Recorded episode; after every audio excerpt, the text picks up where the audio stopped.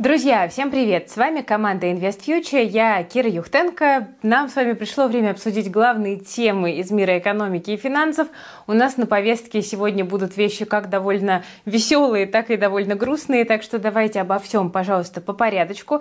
Я сегодня снова в другой локации, это временное решение, ну а в целом, если вам хочется поддержать нашу перемещающуюся команду, то не забывайте ставить лайк под этим видео, подписываться на канал и жать на колокольчик.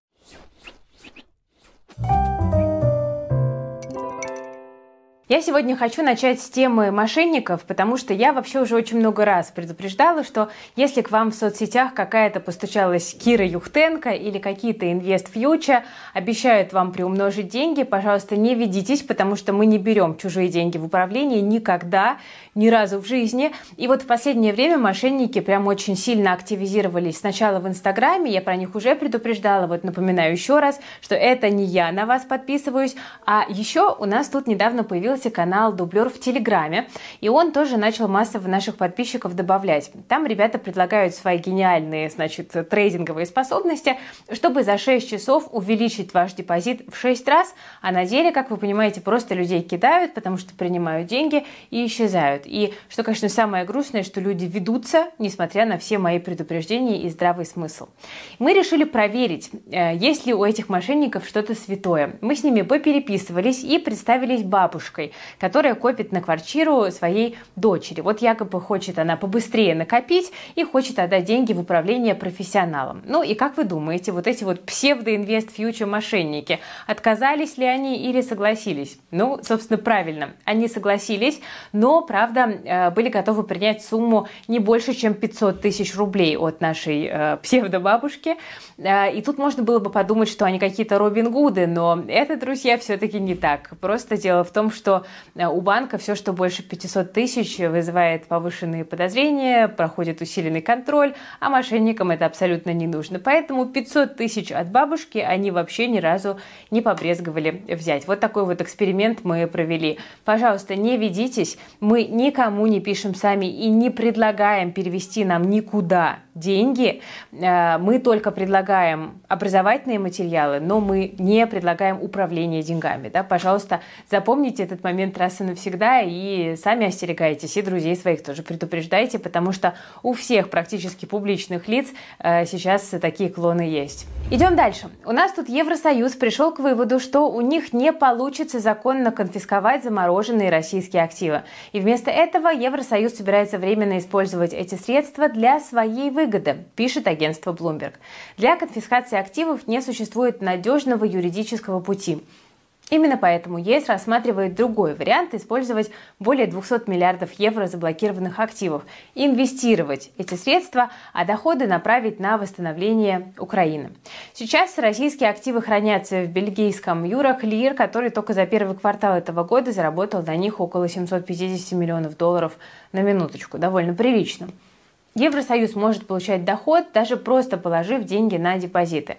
Больше половины заблокированных активов – это наличные депозиты. Ну а значительная часть оставшейся суммы находится, собственно, в облигациях, которые тоже превратятся в кэш во время погашения в ближайшие 2-3 года.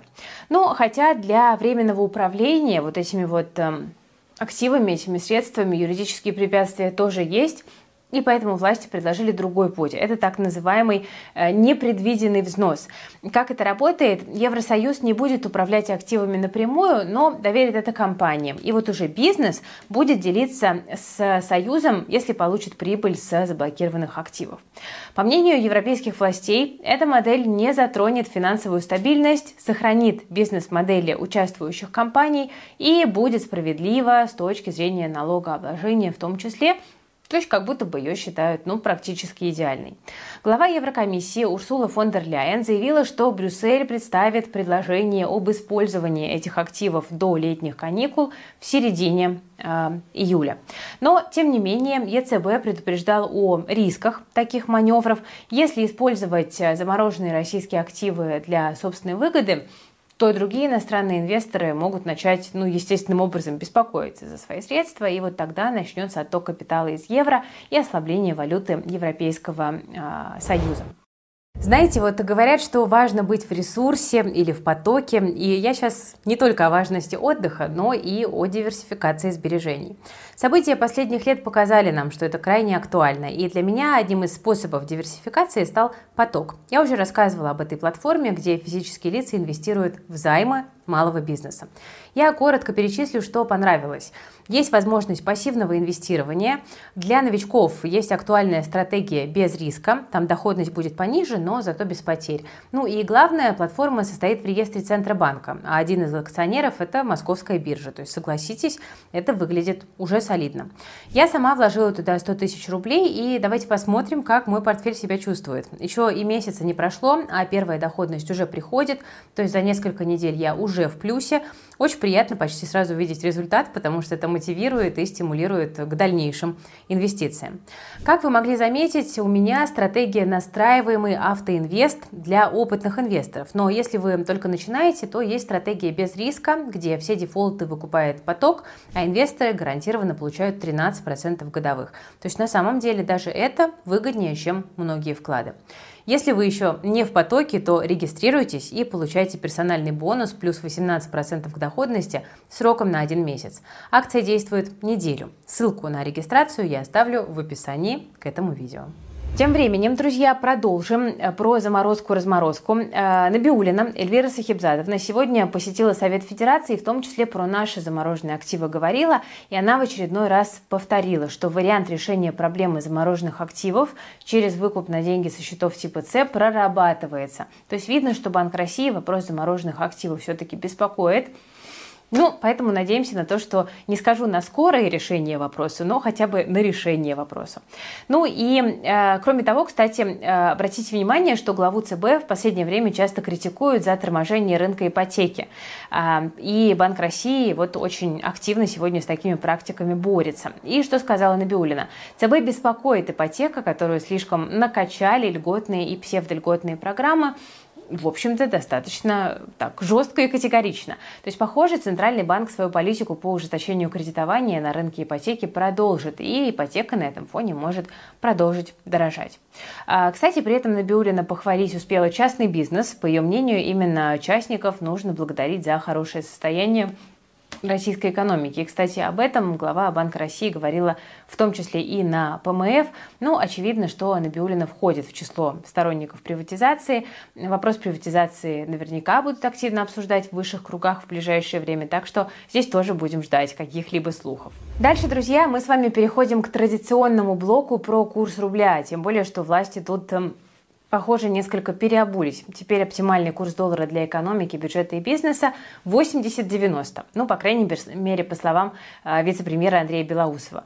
Раньше тот же Белоусов говорил про комфортный уровень 70-80 за доллар, хотя такое изменение понять можно. Прошло уже больше полугода, и ситуация в экономике поменялась. Похоже, власти все-таки решили повысить доходы бюджета самым верным способом через ослабление рубля, тем более, что инфляция в России пока что не очень высокая, а это значит, что можно не сильно беспокоиться за дорожающий импорт. Почему рубль слабеет, давайте вспомним. Ну, тут важнее всего спрос и предложение валюты в стране. У нас этот баланс не в пользу рубля сейчас. Экспорт снижается, но сохраняется импорт. Нефть и газ в мире дешевеют, и наши экспортеры приносят домой меньше валюты. А вот импорт даже выше 2022 года. Спрос на валюту довольно-таки, как мы видим, большой. К тому же Россия все больше используют рубли в торговле. Они занимают около 40% нашего экспорта, по словам той же Эльвиры Набиулиной, так что в экономику попадает меньше валюты. Поэтому же налоговый период может уже не так сильно укреплять рубль, как это происходило раньше. То есть экспортерам просто не надо продавать много валюты. Вот э, так это выглядит. Еще из актуальных негативных факторов для рубля отток капитала из России. Ну вот, например, из-за угроз санкций, в первую очередь жестких ограничений вот этого черного списка ФАТФ, о котором мы с вами уже говорили, а еще из-за ухода иностранных инвесторов из капитала, ну, скажем, того же «Магнита», что тоже обсуждалось. Некоторые эксперты, кстати, согласны с оценкой, которую Белоусов озвучил. К концу года доллар может подняться до 90. Э, такого же мнения придерживается и главный макроэкономист Ингосстраха, например. Около 85 за доллар к концу года ждут в Промсвязьбанке.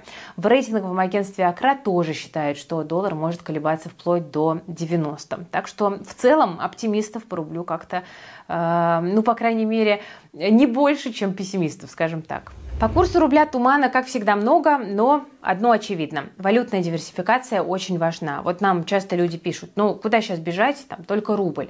Это на самом деле не так, потому что даже сейчас есть доступные стабильные инструменты для инвестиций в валюте. И вот даже сейчас российский инвестор может и многие зарабатывают по 15-20% годовых в долларах, евро и юанях. И э, мы с ребятами из нашей э, соседской команды IF Events, это вот наш наша команда, которая мастер-классы организует, решили э, тему дохода в валюте для вас раскрыть. И мы поэтому 4 июля проведем для вас вебинар и там раскроем весь спектр доступных валютных инструментов от облигаций фьючерсов до крипты и недвижимости. Мы разберемся, как эти инструменты работают, как и где их купить, вы тоже узнаете, и выберем для вас самые надежные и перспективные инструменты, которые дают твердый доход. Если хотите эти инструменты изучить, Бронируйте за собой место на мастер-классе. До него а, еще почти две недели, но места уже заканчиваются, потому что тема очень востребованная. Хотя вот э, до сегодняшнего дня я даже не делала открытых анонсов. Так что успевайте, кому актуально. Теперь про недвижимость, друзья, пару слов. Несколько месяцев назад стали появляться слухи о том, что молодежи в России помогут накопить на собственное жилье. Вот на ПМФ на эту тему высказывался глава Минстроя. Уже сегодня у нас появилось чуть-чуть больше конкретики. Давайте попробуем ее разобрать. Итак, что нам тут предлагают? Значит, если ты моложе 35, снимаешь квартиру, то половину аренды тебе готово компенсировать государство. Но, естественно, не просто так, потому что для того, чтобы эту льготу использовать, нужно будет обязательно копить на первый взнос по ипотеке. Так можно будет накопить за полтора-два года и стать более дисциплинированным такой позиции придерживаются в ведомстве. И платить за аренду государство будет, по всей видимости, вот до того самого счастливого момента, пока ты жилье не купишь. Но подробности обещают попозже анонсировать, а пока в Минстрое отмечают, что программа не ударит по бюджету, потому что много средств она не потребует. Ну и, как говорят в Минстрое, поможет эта программа людям в возрасте 23-27 лет, выпускникам, которые вот только-только начинают работать и создавать семьи. Если брать среднюю стоимость аренды в России, России 25 тысяч рублей, там среднюю ЗП среди молодого населения, то это чуть выше 60 тысяч и, в общем-то, остается ну, понятно, не так много денег на жизнь. Всего 35 тысяч да, для молодых людей, ну, это немного на сегодняшний день, потому что нужно как-то и питаться, и за собой следить, и куда-то ходить, там, в отпуск ездить, и, кстати говоря, инвестировать тоже нужно, да, ну, то есть свой досуг нужно проводить. Это зачастую оказывается недешевым удовольствием. Друзья, идем дальше. У Райфайзенбанка очередные проблемы. С 3 июля его клиенты останутся без исходящих платежей в евро. Этот запрет коснется переводов в российские банки и кредит кредитной организации еще в 12 странах. В списке Азербайджан, Армения, Белоруссия и Грузия. Ограничения касаются физических и юридических лиц, ну а также индивидуальных предпринимателей. Даже если перевод в евро отправлен на собственный счет в другом банке, вот все равно. Компания просит клиентов менять валюту исходящих переводов, либо же использовать другие способы э, столь необходимый платеж э, провести. Запрет появился из-за ограничений, введенных банками корреспондентов клиентами. Об этом сообщают в самом банке. При этом россияне смогут переводить евро другим клиентам Райфа и между своими счетами также они смогут это делать.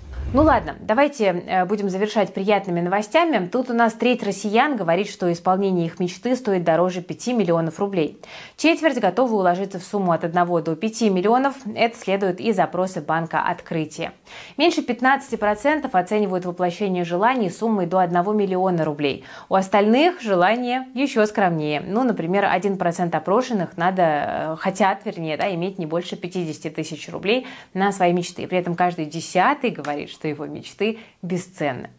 В деньгах ли вообще счастье? На эту тему, кстати, очень много исследований. Ну вот, например, те, кто получает 80-200 тысяч рублей в месяц, они зачастую счастливее людей, которые зарабатывают меньше, а также Парадокс. Счастливее, чем люди, которые зарабатывают больше. У ученых Принстонского университета другая цифра, там 75 тысяч в год. Но по другим свежим исследованиям финансового порога для счастья нет. Ну и возрастного тоже, если у человека высокий уровень дохода и финансовой безопасности. Ну и в целом, конечно, кажется, что мечту нельзя купить. Как только куплено что-то желаемое, сразу появляется новая мечта. Но исполнение предыдущей после короткой эйфории перестает радовать. Да? Так называемая гедонистическая психологическое привыкание называется этот термин. Напишите, кстати, в комментариях, как вы считаете, можно ли купить счастье, сколько нужно вам денег для того, чтобы это счастье получить. Поделитесь в комментариях. Такая счастье летняя тема, почему бы об этом нам с вами сегодня не побеседовать. Но я на этом, друзья, буду прощаться. Сегодня был достаточно лайтовый выпуск новостей, но надеюсь, что вы что-то полезное для себя успели из него забрать. Лайк, подписка, колокольчик, если вам нравится наша работа. Подписывайтесь на наш канал и жмите на колокольчик. С вами была команда InvestFuture. Я Кира Юхтенко.